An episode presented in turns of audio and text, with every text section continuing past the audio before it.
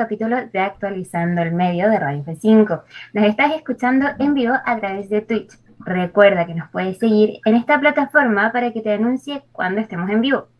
Además, nos puedes escuchar de forma diferida en Spotify, iVoox, Apple Music y YouTube como Radio F5. Si te gusta nuestro contenido, deja un me gusta y compártelo para que crezcamos cada vez más. También te invitamos a dejar tus comentarios y suscribirte en nuestro canal de YouTube y en Spotify para saber cada vez que subamos un nuevo episodio. Mi nombre es Amaya Belis y como siempre me acompaña mi queridísimo panel de especialistas. Gabriela Piña, ¿cómo estás? Y cuéntanos de qué vamos a hablar hoy. Hola Maya, hola Ariel y también a todos los que nos están viendo de en vivo y de forma diferida también. Y Hoy día vamos a estar conversando sobre la situación que envuelve a uno de los candidatos presidenciales y me estoy refiriendo a Franco Parisi, que, se, que fue acusado por un reportaje de Canal 13. En realidad, Canal 13 dio a conocer esta información y es que eh, debe un monto de 207 millones por el no pago de las pensiones alimenticias de sus dos hijos mayores. Así que ahí vamos a estar contando qué pasó, cuál es la situación en la que está este candidato y todo lo que ha conllevado esta, esta discusión. Efectivamente, ahí vamos a estar tratando un poco la situación de París y que es bastante misteriosa eh, la situación de este hombre en, en, Estados Unidos. Y bueno, Ariel Flores, voy contigo. ¿Cómo estás? Y cuéntanos cuál va a ser el otro tema que vamos a tocar el día de hoy. Hola Maya, hola Gaby y también a toda la gente que se está participando con nosotros en el canal.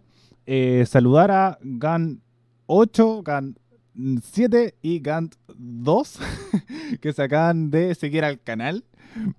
Hay que leer a todas las personas, no, somos nuevos en esto. Como no sabemos si son bots, no, no sé, estamos aquí. Entonces, muchas gracias a esas personas que nos siguieron. Eh, cada, cada, cosa va sumando.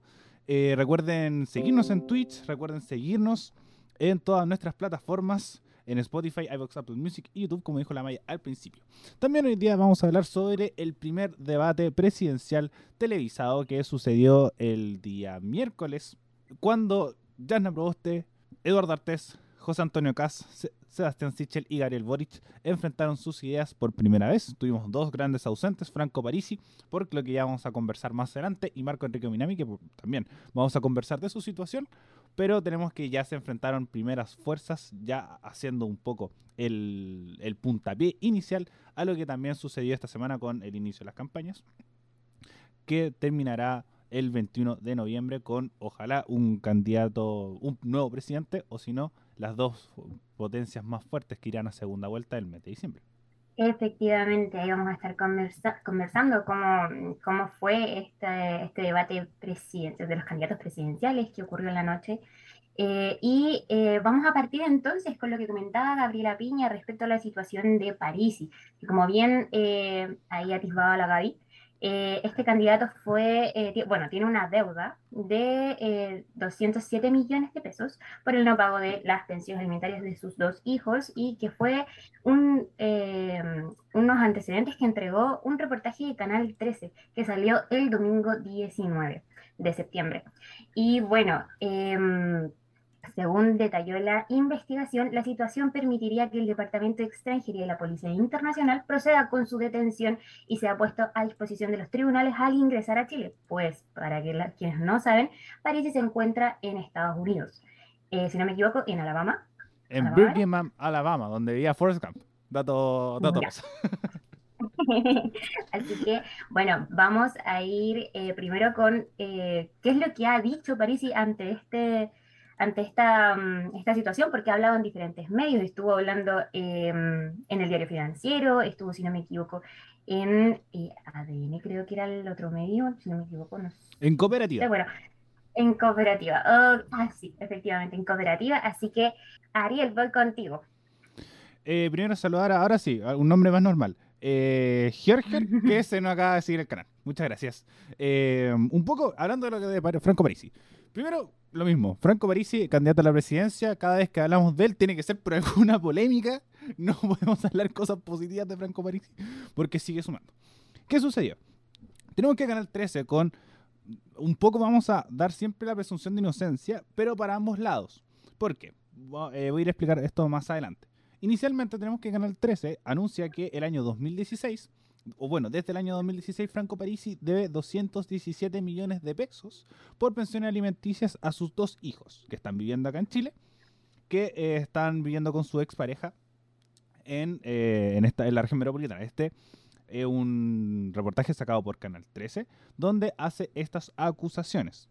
Posterior de esto, eh, bueno, antes del reportaje, Franco Parisi ya tenía la información que iba a salir este, este reportaje, acusándolo de esta deuda, un poco yéndose por el lado que es característico de Franco Parisi.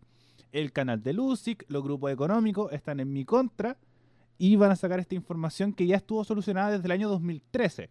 Algo sospechoso porque las acusaciones son del año 2016. Partir por ahí. Después tenemos que Franco Baisi al mismo tiempo dice que estas eh, soluciones ya están arregladas y que el arraigo nacional, que como bien dijo la Maya y anunció el reportaje, no sería efectivo y él podría volver a Chile cuando él quisiera. Él está en Birmingham, Alabama y supuestamente va a volver en la quincena de octubre. Entonces, que va a realizar gran parte de su porcentaje de su campaña desde Estados Unidos. Sospechoso para mí, porque si va a ser presidente de Chile, idealmente que estés en Chile. Sorpresa. Después tenemos que el abogado dio una entrevista a CNN comentando que él no debería esos 216, sino que mucho menos. Seguiría teniendo una deuda, pero que no es de 217, sino que de mucho menos plata.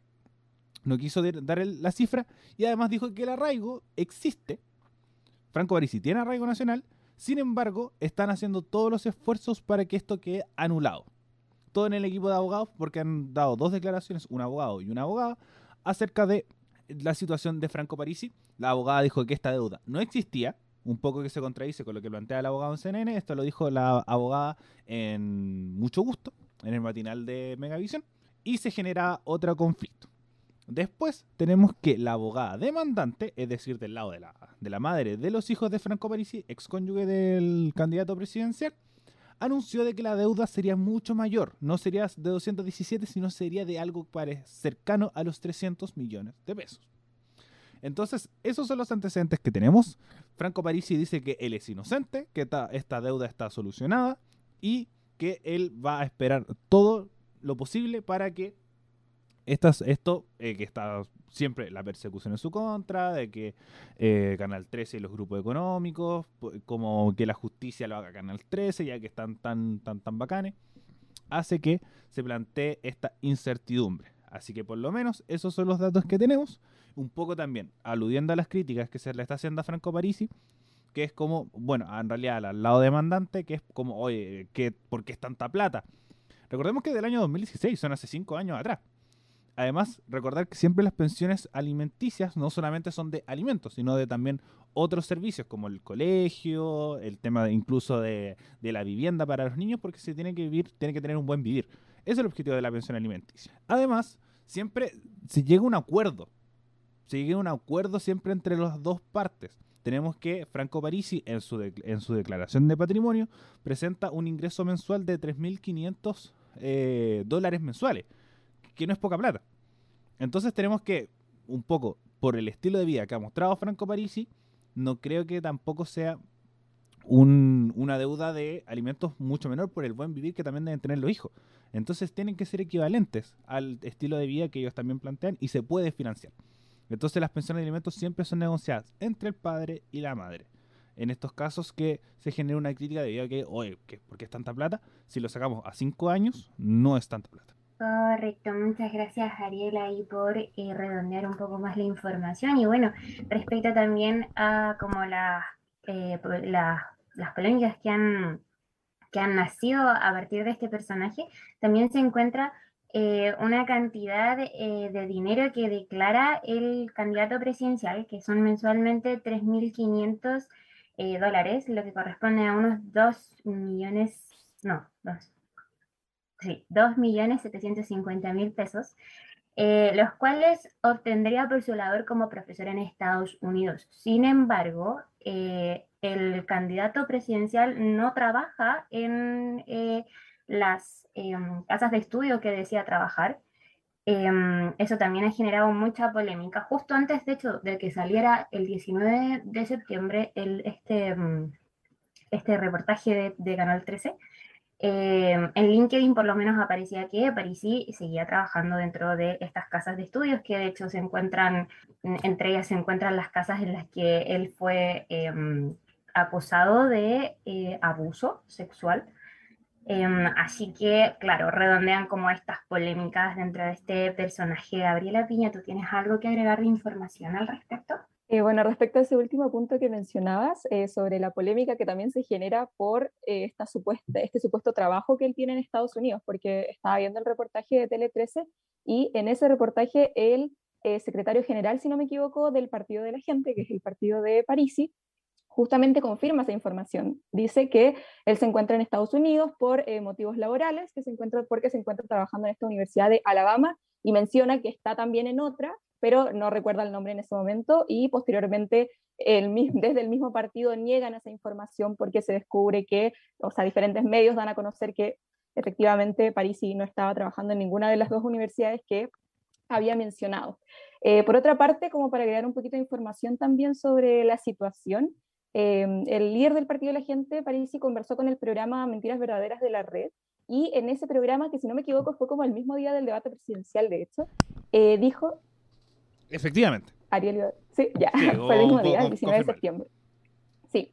Em, él en ese programa señaló que, eh, abro comillas, nosotros no debemos nada, este es un juicio, ya empezamos a juntar los papeles. Y eh, horas más tarde su abogada Elizabeth Rodríguez justamente lo respalda, que también es vocera del Partido de la Gente, lo respaldó y señaló que efectivamente existe la causa, pero que no habían sido notificados y que los pagos por las colegiaturas de, sus, de los hijos de París sí, sí se habían efectuado. Por otra parte, París también aseguró que encargó una auditoría para eh, comprobar toda esta situación de las colegiaturas de los hijos. Y eh, por otra parte, su abogada también señaló que están en negociaciones para solucionar el conflicto con eh, su exmujer, mientras que la contraparte, que está encabezada por la abogada Marisol Valladares, dijo a Tele 13 que aquellas conversaciones en realidad no existían. Así que en realidad hay harta polémica por, detrás de este caso. Por otra parte, también Em, el diario financiero, como había mencionado la Maíz, conversó también con el candidato y le preguntó eh, por qué razón estaba finalmente en Estados Unidos y por qué estaba enfrentando todo este proceso judicial desde allá, como por qué quizá aquí era como un poquito más difícil que estuviera, eh, que podría quizás generar más conflicto que estuviera acá. Y eh, a, esta, a esta pregunta Parisi responde que allá no hay acoso periodístico y ahí justamente señala que es una canallada lo que hizo el Canal 3 al publicar documentos reservados de los tribunales de familia. O sea, como que en ese sentido básicamente apelaba a que por qué finalmente no se terminaba con la reserva de todos los casos que eh, tiene el Tribunal de Familia.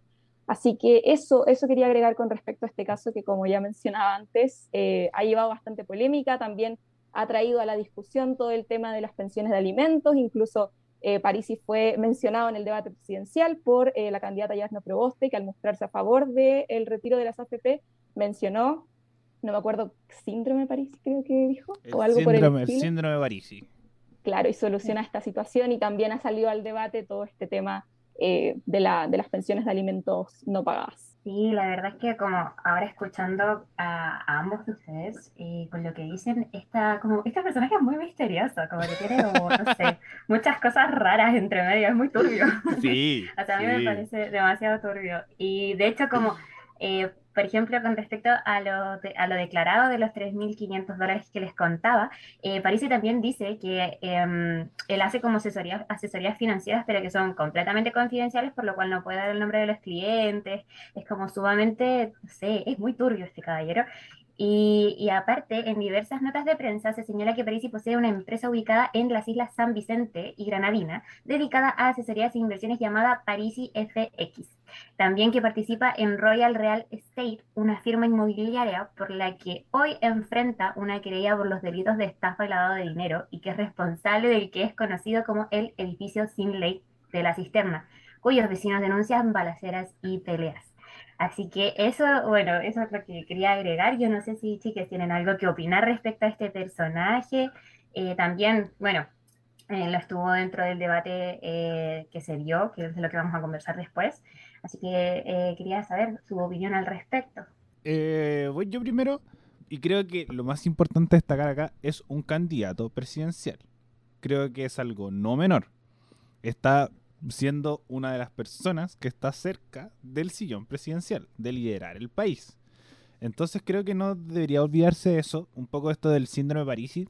También es un fenómeno que creo que debería también visitarse, y no solamente en las presidenciales, sino en todos los cargos. Que es que personas, eh, que un proyecto de ley que presentó la misma candidata Yana Prost en su rol de senadora, de que los candidatos específicamente no puedan postular en caso de que tenga deudas de alimentos. Creo que es un punto súper importante. Siento que si uno empieza a revisar concejales, hay un festival de deuda. Un festival de deuda respecto a pensiones de alimentos. Entonces siento que no debería hacerse solamente con los presidentes, sino con todos los cargos igual un poco ahí entra un poco siempre este debate de decir como, ¿por qué, eh, por ejemplo, de pensiones de alimentos y no, por ejemplo, delitos sexuales? Ah, sorpresa, París también tiene una denuncia de acoso sexual. Creo que también es un punto súper importante para darse cuenta por uno quién está votando. Eh, desde ya también. Gente pueden ir comentando en el chat, sobre todo si es que tenemos gente que le que apoya a Franco Parisi o que le defienda o tiene más información, siempre es gracias, eh, siempre ha agradecido el feedback que ustedes pueden entregar en los comentarios. Siguiendo un poco con, mi punto, que creo que Franco Parisi primero no debería ser candidato a la presidencia. Tiene muchos puntos en contra. Primero, eh, tiene arraigo nacional. Además, no está en el país, está haciendo campaña en Estados Unidos. Igual tiene suerte que un poco está esto de la, de la teledistancia. Pero no sé cómo también consiguió tanta firma. que igual es un fenómeno de internet. Mucha gente, eh, sobre todo en, en Facebook, apoya mucho a Franco Parisi. Eh, a mí me ha tocado trabajar con mucha gente del Partido de la Gente y mucha gente de, eh, va a, sus programas. Ahora me tocó entrevistar al mismo Franco Parisi, pero mucha gente va a sus programas y lo apoya, y grande Franco, y mucha gente lo visita. Es un fenómeno de internet de analizarlo. Lo, veo muy parecido a lo que sucedió con los netitos de Pamela Giles, que también cuando algo se comentaba del 10%, ahí estaban los nietitos de Pamela Giles y discusiones por aquí y por allá.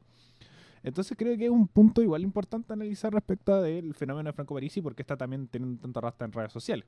Y por otro lado, creo que eh, es también un poco una estrategia comunicacional que creo que no funciona. Por ejemplo, esto de decir que, eh, que tuvo que pedir asilo político en Estados Unidos porque hay una persecución política y económica en Chile, mm. creo que también es pasarse tres pueblos como mucha gente que con situaciones mucho más graves, en Haití, en Afganistán, temas muy complejos, está pidiendo asilo político en Estados Unidos. Eh, eh, lo mismo un poco del tema de la inmigración. Él es inmigrante en Estados Unidos y tenemos que eh, Joe Biden está sacando, o bueno, el, gobierno de Estados Unidos está sacando a haitianos a latigazos de la frontera en Texas. Entonces creo que es una situación súper preocupante respecto a, a un poco al personaje de Franco Parisi, que es, está postulándose a una candidatura presidencial, a ser el hombre más poderoso de Chile, desde el punto de mm. vista político, desde el punto de vista de la toma de decisiones, de negociaciones fuera. Entonces, un poco estar atento siempre a las candidaturas que uno puede revisar. Eh, un poco, estamos hablando del personaje Franco Parisi, de igual destacar de que no estamos hablando ni de su idea, ni de sus propuestas, ni de lo que cree, ni de lo que no cree, sino también de la persona y de los antecedentes que tiene. Entonces, si tenemos personas con acusaciones de acoso sexual, acusaciones de pensión de alimentos, sean verdaderas o no, porque ya son, ahí entra otro tema, pero creo que ya la acusación hace que esto sea preocupante. Porque acusaciones no salen porque sí. Entonces igual hay que estar siempre mm. atento respecto a esos temas, así que por lo menos yo a Franco Parisi no creo que sea una persona que debería incluso postularse a la presidencia y ojo también con las personas que van a votar por él, o las personas del partido de la gente, que es un, también una fe ciega respecto a una figura que a mí también me genera sospecha desde el punto de vista ya ético, más que ideológico, respecto a un montón de temas.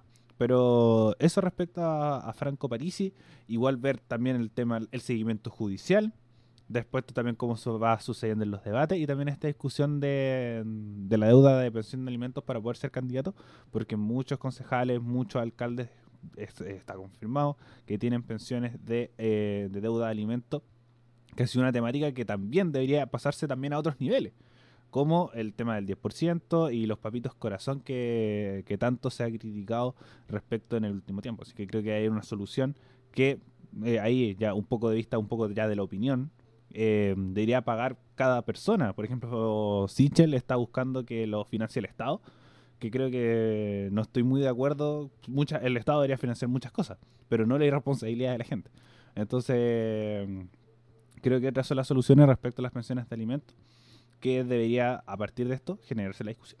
Efectivamente, Ariel. Em, bueno, ahí nos deja como un poquito más claro que cualquiera puede llegar ahí a la candidatura, em, lamentablemente. Y eh, bueno, con respecto a lo que Ariel tú comentabas, por lo menos dentro de la encuesta Criteria y la de la, la, CEP, eh, Parisi se encuentra en el último lugar eh, de aprobación. Y bueno, en la encuesta Academ, en el antepenúltimo, le sigue Enrique, Marco Enrique Minami y por último Artes. Y respecto a lo que comentabas de hacer una campaña fuera de Chile, de hecho, eh, el diario financiero le preguntó al respecto. Y él respondió que Biden hizo también la misma campaña que él. Él estaba en su basement, era la crítica que le hacía Trump, eh, y miren el resultado. Fue lo que respondió eh, Parisi al respecto. Así que en ese sentido no se ve bastante, no, se arrugó para responder la pregunta. Y bueno, Gaby, voy contigo. ¿Qué opinas? Y también si nos podrías comentar un poquito Em, cuáles fueron las declaraciones también al respecto eh, de, este, de este acontecimiento. Em, bueno, en realidad mi opinión no se separa mucho de lo que mencionaban anteriormente ustedes, tanto el Ariel como la Maíz, así que estoy mm, en contra un poco de que personas con este tipo de antecedentes que ya mencionaron ustedes tengan la oportunidad de postularse a un cargo como es la presidencia del país. Y no solo eso, como decía el Ariel, eh, es importante también que tengamos en cuenta que no, no solo aquí deberían haber límites, límites, perdón, sino que también en, todo, en todos los cargos públicos, porque al final son personas que están ahí en trabajos públicos llevando, llevando todo lo que básicamente la ciudadanía va a hacer. Y bueno, en ese sentido estoy bastante en desacuerdo con esta candidatura y también ojalá que a raíz de esto, lamentablemente siempre critico un poco eso de que tiene que pasar algo para que se hagan proyectos en torno a eso. Y lamentablemente aquí pasó eso y espero que a raíz de este, de este suceso, de este caso, eh, se creen proyectos para evitar que personas con este tipo de antecedentes lleguen a cargos, a cargos públicos, sea cual sea, sea eh, la presidencia misma o sean eh, cargos municipales, por ejemplo. Así que esa es como mi opinión al respecto y bueno, un poco de las declaraciones, una de las más eh, comentadas fueron las declaraciones del ministro de Justicia Hernán Larraín, como desde el gobierno, eh, quien a raíz de este tema señaló que más del 80% de este tipo de deudas, o sea, pensiones alimenticias, están impagas y señaló al respecto que a él le parecía que este era un tema grave en el país, eh, en el sentido de que finalmente las deudas alimentarias no se están pagando eh, se decretan por los tribunales, pero no se pagan. Eso lo señaló en una conversación con el medio Tele 13. Eh, y de hecho, de acuerdo a los datos entregados por el Poder Judicial, casi un tercio de las causas que conocen los tribunales de familia corresponden a pensión de alimentos. O sea, es un tema sumamente presente en Chile. ¿Y eh, qué más puedo comentar respecto a eso? También el mismo ministro Larraín señaló que en marzo el gobierno presentó un proyecto de ley para crear un registro nacional de deudores alimentarios, de manera que quien no paga las deudas entra a ese registro y quien entra a ese registro empieza a tener limitaciones de diferentes tipos, como por ejemplo, si va a vender un auto, le van a retener parte de la plata de la venta del auto para pagar la deuda. Eso lo señaló en palabras del propio ministro. Y esa iniciativa fue aprobada por la Cámara de Diputados y Diputadas y se encuentra en el Senado. Y bueno, por otra parte, también a raíz de esto surgieron diferentes como debates en torno a la noticia. Eh, por su parte, por ejemplo, el director de Chile Transparente, que es Alberto Pret, eh, señaló en una entrevista con Bio Bio Chile que podría ser una opción que la deuda por pensión alimenticia que mantiene la bandera Franco Parisi podría pagarse con la devolución electoral si hace campaña, así como una opción ante lo que el abogado de Franco Parisi, Mauricio eh, Pavés, señaló que este caballero Alberto Pret desconocía el reglamento y también hizo un llamado al director del organismo a mantener precauciones cuando se refiere a este tema. Así que eso puedo agregar ahí información un poco sobre las declaraciones y todo como la discusión, la polémica y el debate que generó este caso que es sumamente relevante. Y a tener en cuenta también, como decía Lariel, siempre lo reiteramos, pero hay que informarse, hay que informarse sobre la persona por la que uno está votando y tener en cuenta todos, todos estos antecedentes al momento de tomar una decisión tan importante como es en este caso quién va a ser el presidente de Chile o presidenta de Chile. Efectivamente, muchas gracias Gaby ahí por eh, tu atribución y tu eh, conclusión.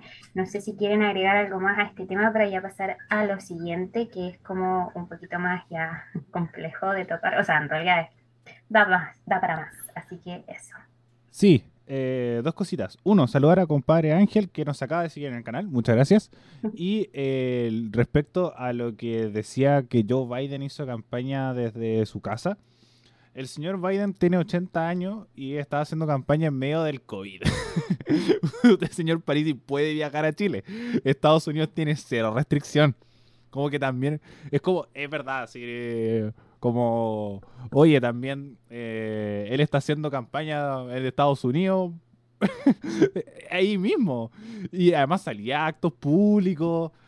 Así que, señor Parisi tampoco se se hace, haga comparaciones buenas, como, como no sé, algo de una película, pero no llega a decir que Joe Biden haga lo mismo, señor Parisi. Entonces, lo único bueno de Parisi es que nos genera estos momentos, así como, no, el eh, pedí asilo político, me, están persiguiendo.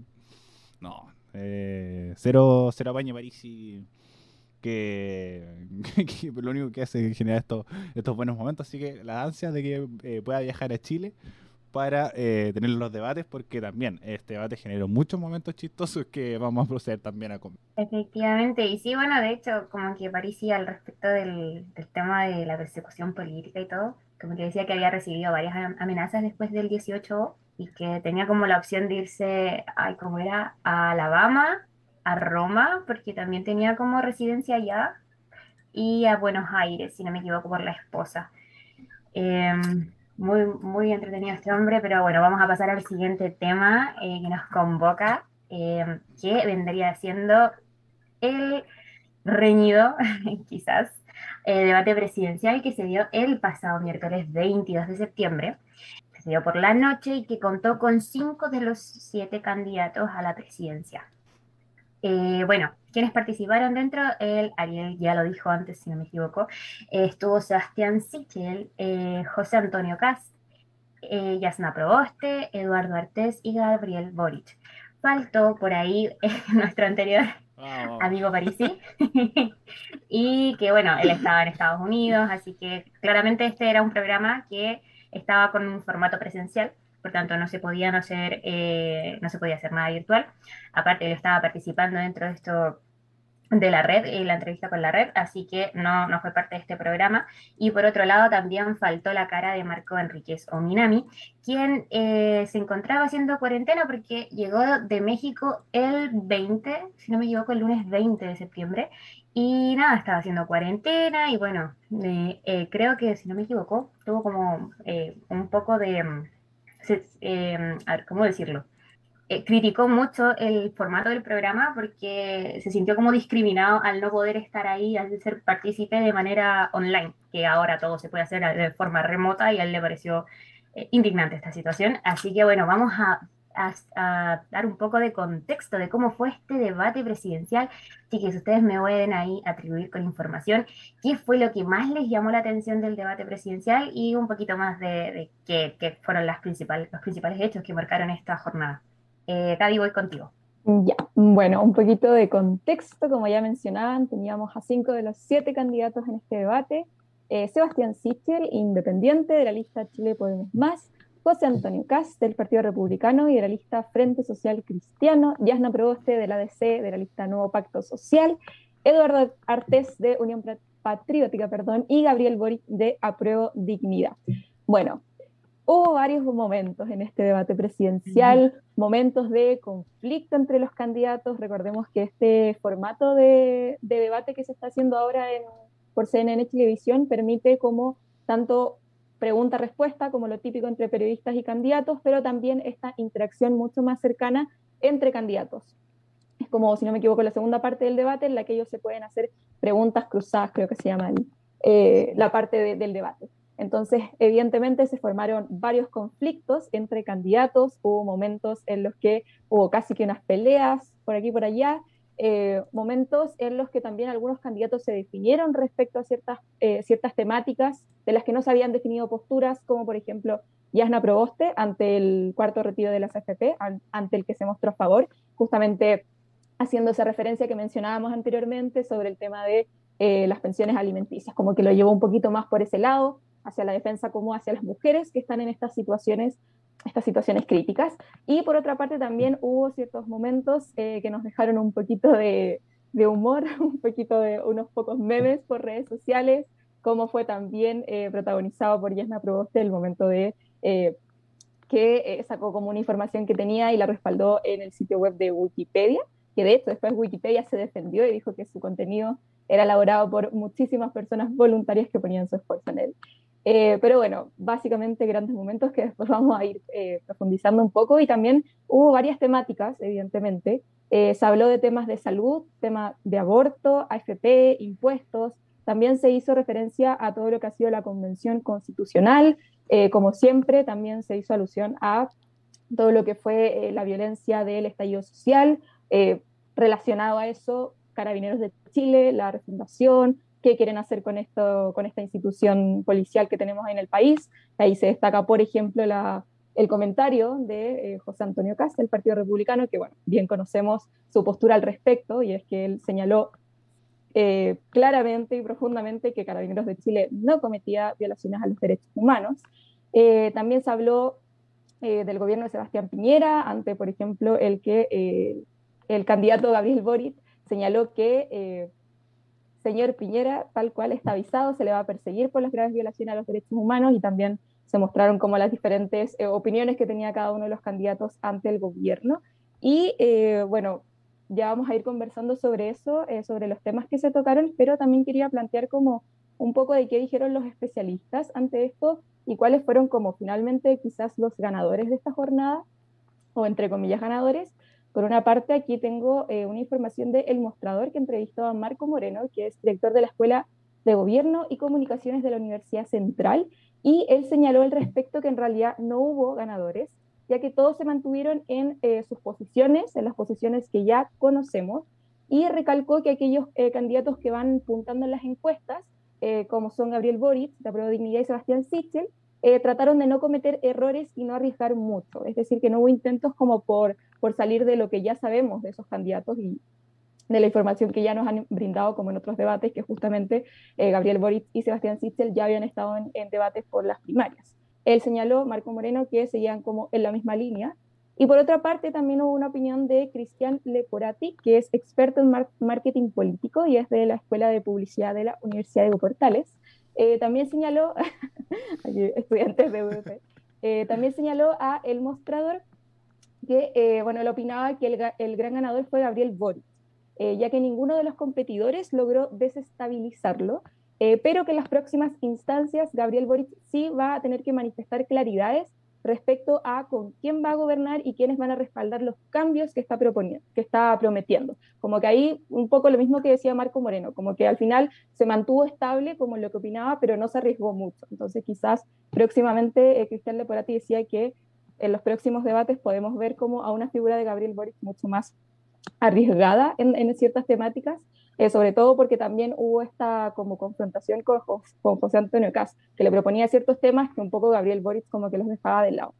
Eh, y por último, también eh, Cristian Leporati señaló que en relación a Sebastián Sichel, dijo que el candidato tuvo un comportamiento híbrido y muy poco claro, reiterativo, y que finalmente esos elementos van restando puntos. Y es algo que igual leí como por varias por varios medios que hablaron con especialistas y es que justamente como que la figura de Sebastián Sichel fue la que más se cayó y como que se mostró como muy, por así decirlo, débil en comparación a José Antonio Cas, como mirándolo un poco desde el, desde el lado de la derecha. Como que ahí Sebastián Sichel se mantuvo débil y es algo que yo creo que igual todos notamos en el debate. Eh, ya también estaba como todo ese tema de la victimización, que en realidad como que Sebastián Sichel la viene trabajando desde, desde que inició la campaña. Y eh, por último, para agregar información como sobre los especialistas hablando sobre el tema, eh, también Leporati señala que eh, sobre Yasna Proboste comentó que si bien es una persona muy talentosa y partió muy bien en el debate, después entró en un proceso de enojo permanente y eso no es bueno porque lo que uno espera de un líder político es control, sobre todo en un año que se viene difícil. O sea, destacó esto de que no aprobó Proboste tomó como una actitud más bien confrontacional, sobre todo al final en las preguntas cruzadas, creo que fue, que incluso tuvo como un encuentro con José Antonio Castro, en que los dos empezaron a eh, discutir en medio del debate. Así que eso es la información y bueno, ahí vamos a ir desenvolviendo los temas que, se tocaron. Efectivamente, Gaby, muchas gracias ahí por toda esa contribución de información y también por los resultados que finalmente dieron de este debate. Eh, yo estuve leyendo también al respecto de como lo que decían los expertos y me sorprendió bastante luego de ver el debate, como que los expertos decían que eh, para ellos el ganador, a diferencia de lo que tú contabas, Gaby, encontraban que era José Antonio Castro. Eh, y yo lo encuentro como, o sea, bueno, no soy experta en el tema, pero mi, en mi humilde opinión, yo encuentro que em, José Antonio Castro se perdió mucho como en el ataque más allá como en contribuir a revelar sus propios proyectos para el país. Y siento que eso se vio como un poco en general en el debate, entendiendo que igual el debate sí se da como para esta instancia, eh, valga la redundancia, de debatir las ideas, de confrontación, eh, pero como que siento que se remitieron tanto al, a como problemas pasados, no sé si les ocurrió a ustedes, pero yo sentí como que se remitieron tanto al pasado y a, y a llagas antiguas que no se centraron tanto o quizás se perdió mucho como esta instancia de poder revelar como proyectos más al futuro, como, como bien la Gaby planteaba. Eh, por ejemplo, eh, se dio el tema del cuarto retiro, que este, eh, se consideró a favor, pero siento que fueron como muy pocas las instancias en las que se, por fin se vio como algo distinto de lo que ya conocíamos. La idea, por ejemplo, de Antonio Cast sentí yo que fue como mucho de ir a atacar al político más fuerte que se ha posicionado dentro de las encuestas, que es Gabriel Boric. Y por mi parte, en mi humilde opinión, también siento que eh, Gabriel Boric como que supo igual controlarse, a diferencia de, por ejemplo, Yasna Proboste, eh, no perdió el control eh, en, ante los ataques eh, de José Antonio Cast, lo cual lo considero como hasta un punto a favor, porque el control dentro de estos debates es lo que lo hace todo. Si uno pierde el control, se enoja, se ofusca, pierde esa, esa como amistad con la gente y cae en las encuestas. Entonces, esa es como mi opinión. Yo no sé, Ariel, ¿qué opinas tú respecto a este debate? ¿Qué fue lo que más te llamó la atención? ¿Lo que más te quedó? Eh, muchas cosas. Uno, no estoy, eh, estoy muy de acuerdo con lo que dice Leporati. Eh, no tanto lo que dice Moreno como que no hubo ganadores, al contrario. Yo sí estoy de acuerdo que Gabriel Boric fue el gran ganador de este debate. Y lo otro que también salieron muchos, que algunos se vinieron muy arriba, que es José Antonio Cas uno de los grandes ganadores. Yo no creo que Cas haya ganado. Yo encuentro que ganó un poco por inercia, porque el que peor lo hizo fue Sebastián Sichel, sin duda. Porque yo encuentro que la idea es que tiene Sichel obviamente yo no, yo no votaría por Sichel, lo, transparente desde ahora, pero las propuestas que tiene están, eh, o bueno, más la idea comunicacional que quiere presentar es muy buena, porque va muy ad hoc a los tiempos actuales. Que es, por ejemplo, que es independiente. Que es independiente, que es de centro, que busca llegar a acuerdos por, por todos lados. Siento que es una buena estrategia porque mucha gente, lo vimos en la convención constituyente, quiere votar por lo independiente pero obviamente él tiene detrás a, la derecha y pudiste haber conseguido firma. Pero no, él estuvo ahí al lado de, estuvo en el gobierno de Sebastián Piñera, en el peor gobierno de la vuelta a la democracia. Entonces como que tiene muchos antecedentes que hacen que eso no, eh, no sea así. Además que él eh, no se va a defenderse bien respecto a ese tema. Entonces cada vez que lo atacan con eso, como que queda así como, sí, pero sigo siendo de centro. No. Y lo mismo un poco esto de que eh, no me gusta cuando la política se politiza.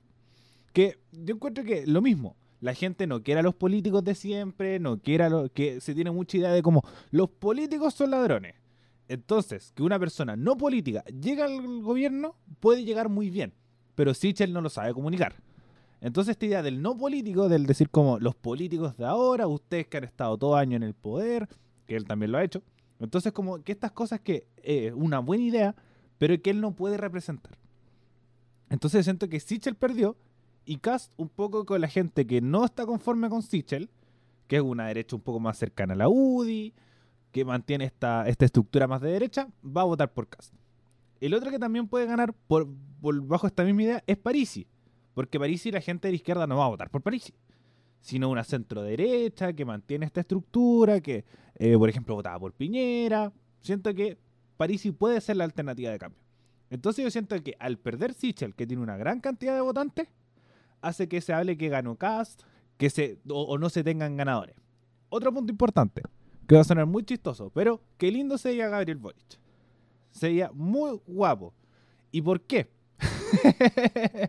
la barbita, exactamente. Porque se le criticó mucho que era un cabro chico, que él no tenía experiencias vitales, que él no tenía hijos. Y ahora se veía grande, se veía ordenado. Entonces, en, tema de imagen, se veía seguro. Entonces, suena súper chistoso decir que se veía bonito. Pero creo que es una gran estrategia. El verse bien. Porque los debates no son para debatir grandes ideas. Porque tú no vas a profundizar grandes medidas de gobierno porque tenéis tres minutos para hablar de ocho temas distintos. O preguntas cruzadas que también dos minutos para hablar con un candidato no alcanzas a decir nada. Para eso tenía otros espacios como las entrevistas, en este caso en las redes sociales, pero los debates son para mostrarte bien. Si te muestras seguro, no te ves desordenado, vas te expresas bien con tus ideas, no vas a, no vas a caer. Y eso es lo que supo hacer bien Gabriel Boric, a diferencia de Sichel, que no se expresó bien, se vio inseguro, se, se trababa con, al momento de hablar. Entonces, punto en contra. También, Cast, lo mismo. Se había ordenado, no titubeó, mm, dio una sarta de mentira, pero te la vendía como si fueran verdad. Entonces, los debates son para eso. Jadwe. Jadwe se mostró enojado, poco autocrítico, podía tener las mejores ideas del mundo, pero a la gente eso no le gusta. Entonces, yo creo que los debates son para mostrarte bien. Y además, otro punto que también suena chistoso. Nosotros como periodistas llegamos a citar Wikipedia, el uno nos llega, pero así seguro. El uno se escucha de aquí hasta donde está Franco Parisi en Alabama. Porque no nos dejan citar Wikipedia. ¿Verdad? Wikipedia es una, una fuente que te puede referenciar a muchas cosas. Es una muy buena página. No es para desmentirle y decir como, no dejamos usar Wikipedia. No. Lo que vamos a hacer es, por ejemplo, ir al LinkedIn que cita Wikipedia. Y ahí hubiera ganado un montón de puntos. ¿Por qué? Porque recordamos que Jana Proboste citó a Wikipedia. No de los grandes proyectos. No de otras cosas. Sino que citó a Wikipedia.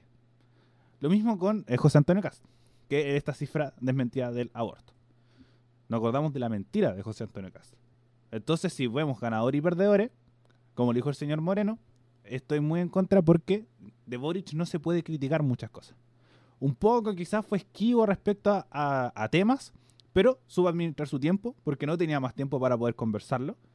Y otros son los espacios para poder plantear esa idea mucho más profunda, eh, más desarrollada que un debate que tenéis tres minutos con otras cinco personas y, y, Mónica Rincón diciéndote, oye, vayan controlando su tiempo porque tenemos muchos temas que tocar. Entonces, no sé. Creo que si hablamos de grandes eh, ganadores, Boric, después en un segundo lugar Cast, el que ni ganó ni perdió porque no lo hemos tocado a lo largo de lo que hemos conversado, Eduardo Artés, porque sigue manteniendo su candidatura testimonial, no tuvo grandes momentos, un poco cuando se enojó con Sichel diciéndole, eres de derecha, admítelo. Admítelo. Entonces siento que, que te genera estos momentos y lo que más perdieron, primero Proboste y después Sichel porque también eran lo que le mismo que le pasó a Jado y Lavín, que son los que tienen más presión. Porque son los que tienen más posibilidades y es muy fácil caerte. Es muy, muy fácil caerte. Y también, creo que un, poco como le decía antes, Franco Parisi ganó porque Sichel perdió. Y Marco Enrico Minami es una candidatura sumamente irrelevante, así que ni, nos acordamos que no estaba ahí. Así que eh, no creo que tampoco haya aportado más a este debate si es que hubiera estado o no. Mm, yo quería... Ah, perdón.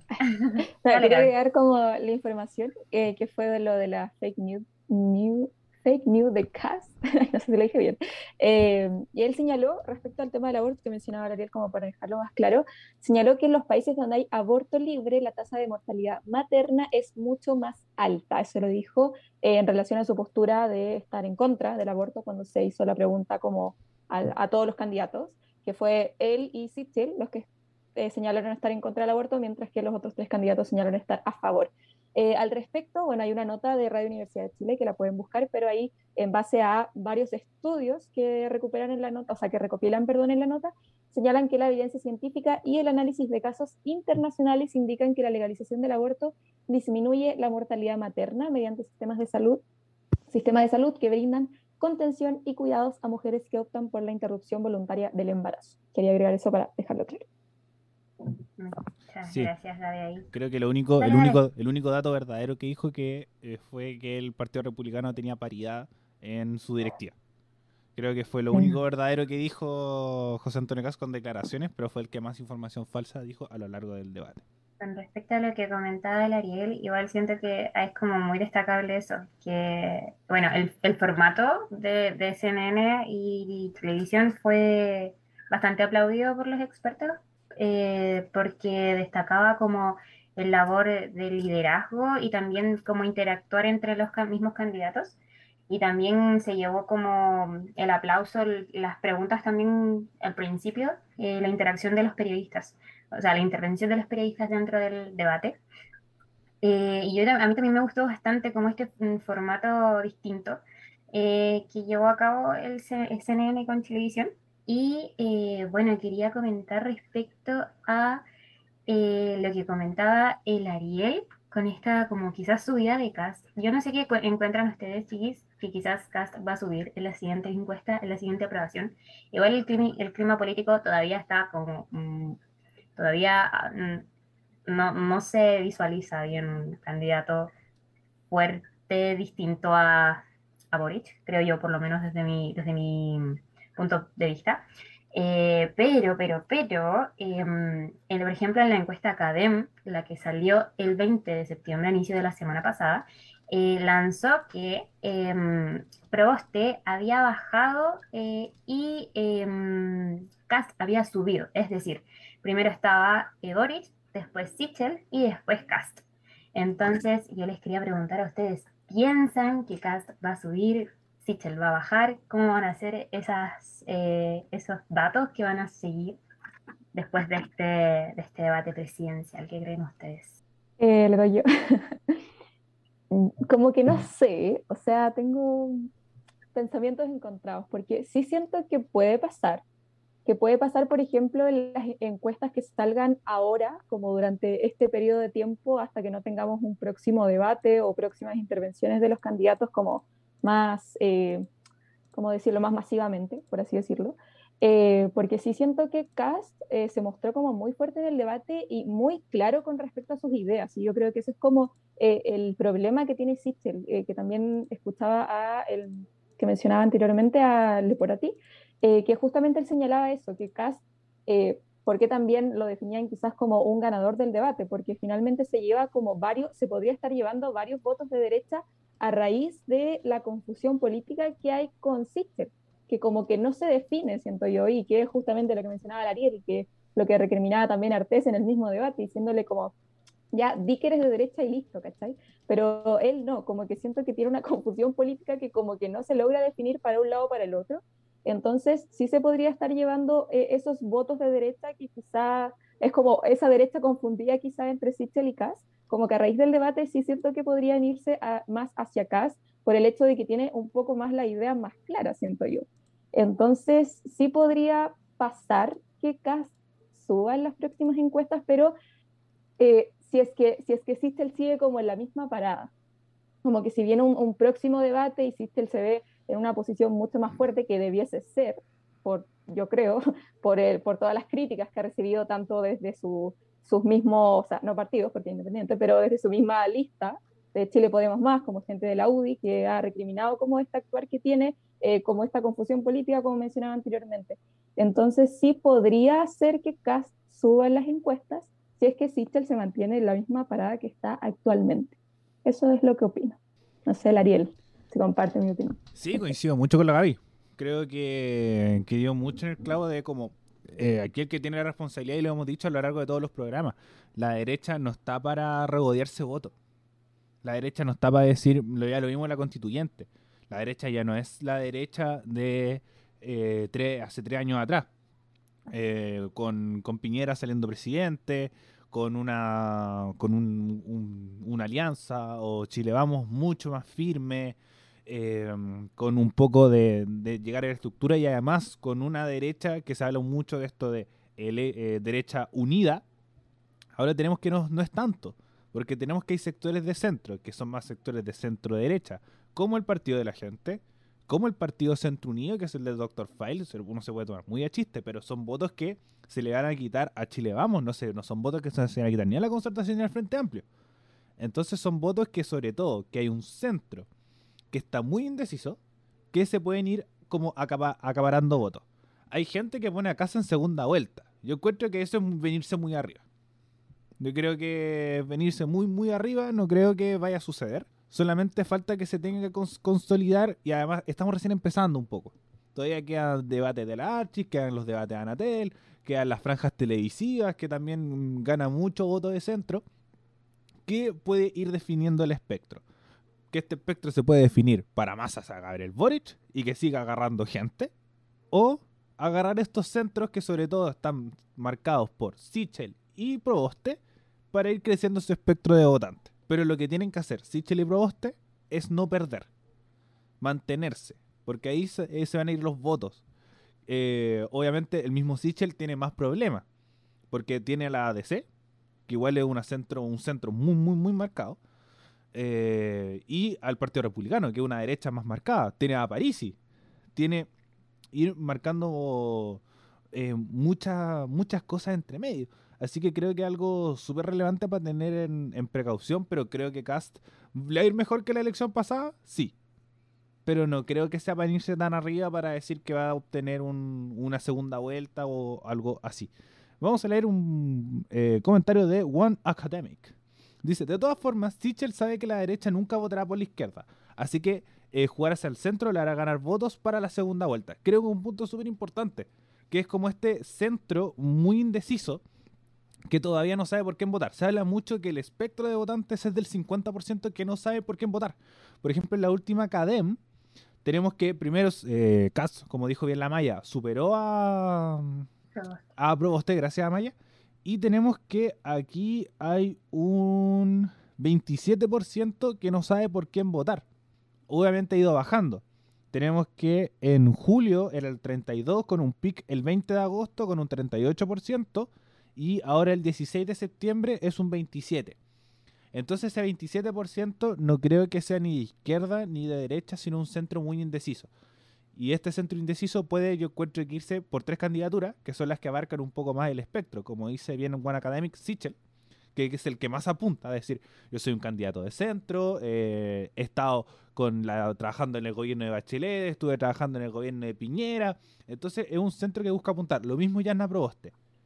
Y, y Boric al espectro de votantes que queda libre. Por ejemplo, la lista del pueblo. La lista del pueblo, ya que no tiene candidato, puede ver una imagen en Boric el Partido Socialista.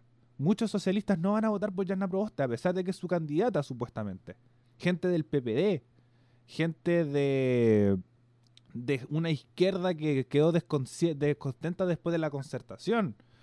Frente Amplio que ya está cada vez más consolidado. Entonces siento que, como dice bien el comentario, se acerca un poco a este centro bien marcado, pero que no va a crecer, por ejemplo, Cast. No creo que vaya a crecer más como una derecha para llegar así a la segunda vuelta. Porque recordar que los otros gobiernos son de centro derecha. Piñera es un centro derecha súper marcado, porque ya lo vimos ahora. Ahora, si uno dice como eh, el Estado está dando ayuda económica a un gran porcentaje de la población sacado del dinero del Estado, uno dice que es una medida de izquierda.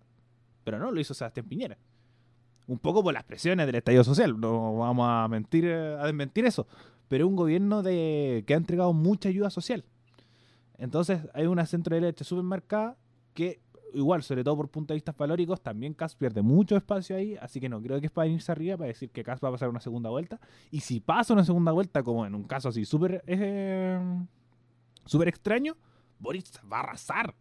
Tampoco es como decir, no, Cas va a ser presidente de Chile, etcétera, etcétera. Obviamente, también está la responsabilidad de los otros tres candidatos, porque Jaude y Lavín estaban top. llegó la campaña y se pegaron eh, golpes tan grandes que ahora no los tenemos y tenemos que Boric agarró fuerza por eso mismo. Porque el Boric lo hizo muy bien y Jadwe lo hizo muy mal. Y lo mismo Sichel. Sichel lo hizo muy bien y Lavín lo hizo muy mal. Sí, bueno, gracias Ariel ahí por todo el comentario que hiciste y bueno, ojalá que tengas razón con respecto a Cast, porque por lo menos yo creo que consideraría aberrante que tanto por lo menos Sichel y Cast, quienes son personas que se mostraron en el debate en contra del aborto, eh, y bueno, Cast, todo, todo, bueno, y, también Sichel. Todo, todo el momento, en todo debate, en todo discurso han dejado en claro su posición. Creo que sería infame que dentro de la siguiente candidatura, o sea, dentro, claro, de la siguiente candidatura presidencial, se diera como esa instancia para que fuera presidente alguien que estuviera en contra, eh, o sea, ah, eh, claro, en contra del aborto. Eso por eh, una parte. Y lo otro que les quería comentar, algo un poquito un tópico gracioso respecto a lo de Wikipedia de, de Yasna Proboste. Mi fuente es TikTok, ah, voy a seguir sus pasos. No, no, no, es que la hija subió un TikTok, no sé si lo habrán visto por ahí, que, que salía como si mi mamá pudo eh, citar en un debate presidencial Wikipedia, yo también lo puedo hacer en la tesis y me causó mucha gracia igualmente. No sé si habrá salido alguna declaración de Proboste respecto a que citó Wikipedia, pero... Sí, como que eh, igual se, picó como respecto a eso, porque le preguntaron así como, de, señora, ¿por qué se le ocurrió citar a Wikipedia? A ver, ¿qué tanta cuestión? Está en LinkedIn, como si era en otra fuente. ¿Por qué no lo dijo en el debate? Era así de sencillo. Además, destacar, Yana Proboste baila muy bien. Muy, muy bueno el baile que se pegó. Me dio risa así el, el TikTok. Como que lo sentí así como no sé, como que igual aprovechó obviamente la situación para volverse más popular. Si el TikTok se hizo viral, a mí me pareció para ti. Sí. como que no sé, siento que estaba como orgullosa de su, de su decisión de tomar información de Wikipedia. Es que, como o morís con las botas puestas y lo defendí hasta el final, o lo aprovecháis como también para reírte de ti mismo. Si, siento que también es una forma de llegar a la gente. Que, que se hablaba que, eh, es como política en todos lados, el humor siempre llega a la gente. Entonces, por ejemplo, el mismo cast ahora también tiene su, su TikTok y sale bailando. La misma Pamela Giles también sale bailando en TikTok. Entonces, como, sí, un poco que uno que así, eh, sobre todo con Casi y Pamela Giles pero es una forma también de mostrarte más, más chistoso, más entretenido, o por ejemplo lo más que... Cercano. Más cercano, como Boric que... Llegar al público joven también. También, porque por ejemplo, existe el concepto Tomás. eso fue un meme que lo conozco a Juan Académica en los comentarios que dice Sichel con Santo Tomás, que también es un meme que también se genera y podría aprovecharlo. Por ejemplo, si Sichel, siento que Sichel es una persona muy fome. A diferencia de Artés, para mí Artés es una persona muy simpática. A mí me cae bien Artés. Porque él eh, puede tener pensamientos que uno quiera, pero es chistoso, es entretenido. Por ejemplo, personajes de derecha que son que son chistosos, no pucha, no, no recuerdo, pero siempre como el humor hace que te haga más cercano a la gente. Boric que más que se lesió porque se sube al árbol y comparte memes del mismo y siempre busca un poco eh, esta respuesta que te cause más gracia que, sobre todo en Twitter, que te busque más gracia que como decir como, oh, como, como, oh, qué buena respuesta, sino así como, jaja, se lo cago.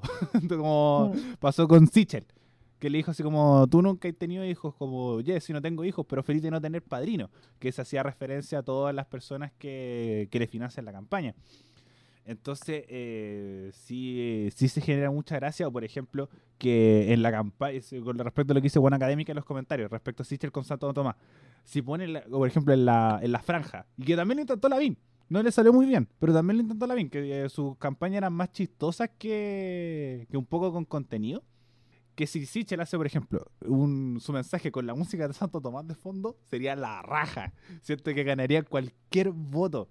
Por lo mismo, ¿por qué reírse de ti mismo? Yo pondría el audio de José Antonio Cast, que también se hizo viral, el de Extremo, No sé si lo escucharon, extremo, extremo, extremo en amar la patria, y se hizo viral como en época de septiembre 18. Lo pondría en su franja. Es que es como eso, si, igual hay que entender que la política, nosotros también somos súper densos y no, que las ideas, que la economía, que no sé qué, pero hay que entender que la gente muchas veces vota por esto, porque es más lindo, mm. porque es más simpático, porque no es pesado. El mismo Jaude, Jaude perdió muchos votos porque los debates se vio pesado. Como que dijo como se vio poco autocrítico, que siempre respondía enojado. Igual como la Llana se contradice, porque también en el debate se viene enojado con José Antonio que le gritó, creo que se lo tenía guardado 15 años ese, momento y lo aprovechó como quiso. Así que, como bien por ti, Yarna, pero también uno, yo quedé así como de, Yarna, por, por favor, que se acabó el tiempo. Efectivamente. Y bueno, ya para ir terminando, yo quería comentar, eh, y también quería que ustedes tuvieran el tiempo de comentar, chiques, qué les parece también la ausencia de los dos candidatos. Igual lo hablamos al principio de este bloque, y yo creo por lo menos que se quedan como muy atrás con, la ausencia en el debate, em, a pesar de que igual queda tiempo para las campañas y todo eso. Eh, como que estas instancias dan mucho que hablar y cuando no asisten y no tienen la oportunidad de asistir, etcétera, eh, siento que, que, se pierden mucho entre la, la, opinión pública y entre el conocimiento público. Entonces, no sé qué, qué opinan ustedes a, respecto a la ausencia. Y ya para terminar, eh, bueno, ya dijeron como más o menos sus puntos de vista, y, pero les quería preguntar quizás como por los dos peores desempeños de, del debate presidencial según su, sus criterios y, y, eso. Y no sé si tendrían algo más que agregar. Así que adelante, voy contigo, Ariel. Eh, respecto a los que faltaron, siento que a Meo, eh, primero la candidatura de Meo ya es irrelevante de por sí. Creo que ni gane ni pierda estando en los debates. Siento que Parisi, siento que pudo haber aprovechado mejor esta instancia. Porque igual es una candidatura que por lo menos en redes sociales se ve en ascenso, en las encuestas también se ve un poco más en ascenso. Y la plataforma televisiva, porque no hay que negar que también los debates siempre marcan pic de sintonía, eh, siempre mucha gente los ve, entonces como que son oportunidades para esto mismo, sobre todo la Parisi, que su gran habilidad es la labia, que tiene un buen manejo comunicacional un poco con esto de llegar a la gente, de decir, oye, te están cagando, eh, esto de los grupos económicos, que un poco hablábamos al principio del programa respecto a su situación con... Eh, con esto de, de las pensiones de alimentos. Entonces siento que París lo hubiera aprovechado mucho mejor. Estoy de acuerdo con la decisión de decir como, oye, eh, si quiero hacerlos todos presencial, sobre todo para esta instancia del formato del programa. Porque por Zoom existe un delay, nosotros mismos. Llevamos ya más de un año trabajando en Zoom y muchas veces nos pisamos porque en las conexiones a internet, ¿qué pasa si París, por ejemplo, se le corta la luz? A todos nos puede pasar ahí se acabó el debate y uno queda así como desde un punto de vista televisivo, así como de chanfle, ¿qué hacemos ahora? Lo mismo con Marco Enrique Ominami, que Marco Enrique Ominami viajó sabiendo que iba a tener cuarentena. Viajó sabiendo que no podía estar respecto al, formato de Zoom. Así que también Marco Enrique Ominami también irresponsable de su propia parte. Si es que se toma en serio la campaña, no viaja porque fue un viaje de placer. Pero Franco París es un poco distinto porque está ahí en Estados Unidos haciendo, no sé, no, sabemos qué está haciendo en Estados Unidos. Eh, gracias Franco París por hacernos reír tanto. Entonces como que siento que estas cosas como, como respecto a lo que van presentando los candidatos, creo que París sí puede haber sacado más provecho, pero creo que está bien un poco que no se tome en cuenta respecto al Zoom porque ya están las condiciones para. También hay que ir avanzando hacia una nueva normalidad. Se tiene que dar cuenta de las cosas que están sucediendo y un poco también para el formato. Porque no se iba a estar metiendo Marco Enrique Minami desde el Zoom eh, y llegaba su comentario cinco segundos después y todos quedan así como, ¿y esto a qué va, amigo? No, no lo sabemos. Entonces también desde el formato que se presentó hubiera sido, eh, es, favorable que esto no se entregue. Ahí los canales van a tener que quizás buscar alternativas porque parece que darle en el placer a Parisi porque el loco se le ocurre no venir. Cuando, por ejemplo, quizás incluso lo de Ominami un poco más justificable si hubiera sido por eh, compromiso previo, que tenía que viajar sí o sí, porque, no sé, eh, su mamá vive en el extranjero y tuvo que viajar por una emergencia. Cosas por el estilo, pero no, no fue así, fue un viaje casi de placer. Entonces siento que mm, no son tampoco candidaturas que hubieran sido tan tan relevantes que hubieran estado, pero siento que Parisi sí se vio un poco perjudicado por su campaña en ascenso y sobre todo por lo mal que está haciendo Sichel. Entonces, eh, hubiera ganado más respecto a este tema. Ay, ay, sí, no podía escribir el audio. Eh, ay, me dio mucha risa lo de, lo de Parisi, es que es como tan así, como que nadie sabe en qué está, nada, qué hace de su vida no sé, cómo vive en Estados Unidos, qué es. Eh, la verdad es que eh, sigo un poco la línea del Ariel. Considero que, no sé, siento que ninguno de los dos candidatos que se, ausentaron son candidatos fuertes. Eh, así que en realidad no, no siento que, que, fue como una gran pérdida en el debate. Creo que con el tema del formato es evidente que igual es difícil aplicar el tema del Zoom, sobre todo cuando hay gente como presencial y gente online, ese como formato híbrido, como en las clases. Eh, siento que igual es difícil, es como complicado que se dé algo como fluido, si hay gente como conectada por Zoom y gente presencial.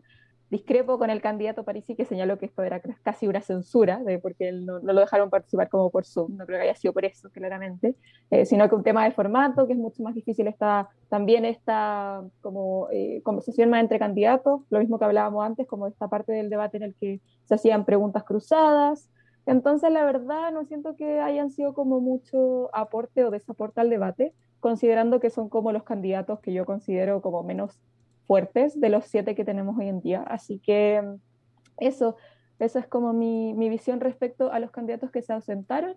Y ahí hay que estar atentos a todo lo que se venga de aquí en adelante, a ver que si los candidatos más fuertes de este debate y también los que se han mantenido eh, por arriba en las encuestas siguen en la misma línea, si se arriesgan un poquito más para la próxima o qué va a pasar de aquí en adelante. Así que eso. Muchas gracias, chicos, ahí por su apreciación. Y bueno, les quería preguntar finalmente si tienen algo más que agregar, porque ya se acabó el programa, ya estamos al tiempo límite. Nada más que agregar. Nada, Gaby, tú? No, ya. No, nada más que agregar, solo que eh, siempre, ya lo hemos dicho en muchísimos programas, que la gente se informe respecto a, a los candidatos. Tocamos temas relevantes en este programa en este caso sobre el candidato Parisi, pero siempre hay que estar informados sobre eh, todo lo que hay detrás de los candidatos, que siempre es muy, muy relevante para elegir sobre todo al presidente o presidenta de la República. Muchas gracias, Gaby. Eh, efectivamente hay que tener siempre eso en consideración. Y bueno, hemos llegado al final de nuestro programa. Esto fue actualizando el medio de Radio F5, nos estuvieron escuchando a través de Twitch y bueno, recuerden que nos pueden, eh, nos pueden seguir en esta plataforma para que les anuncie cada vez que estamos transmitiendo en vivo. También nos pueden escuchar de forma diferida por Spotify, iVoox, Apple Music y también por YouTube como Radio F5.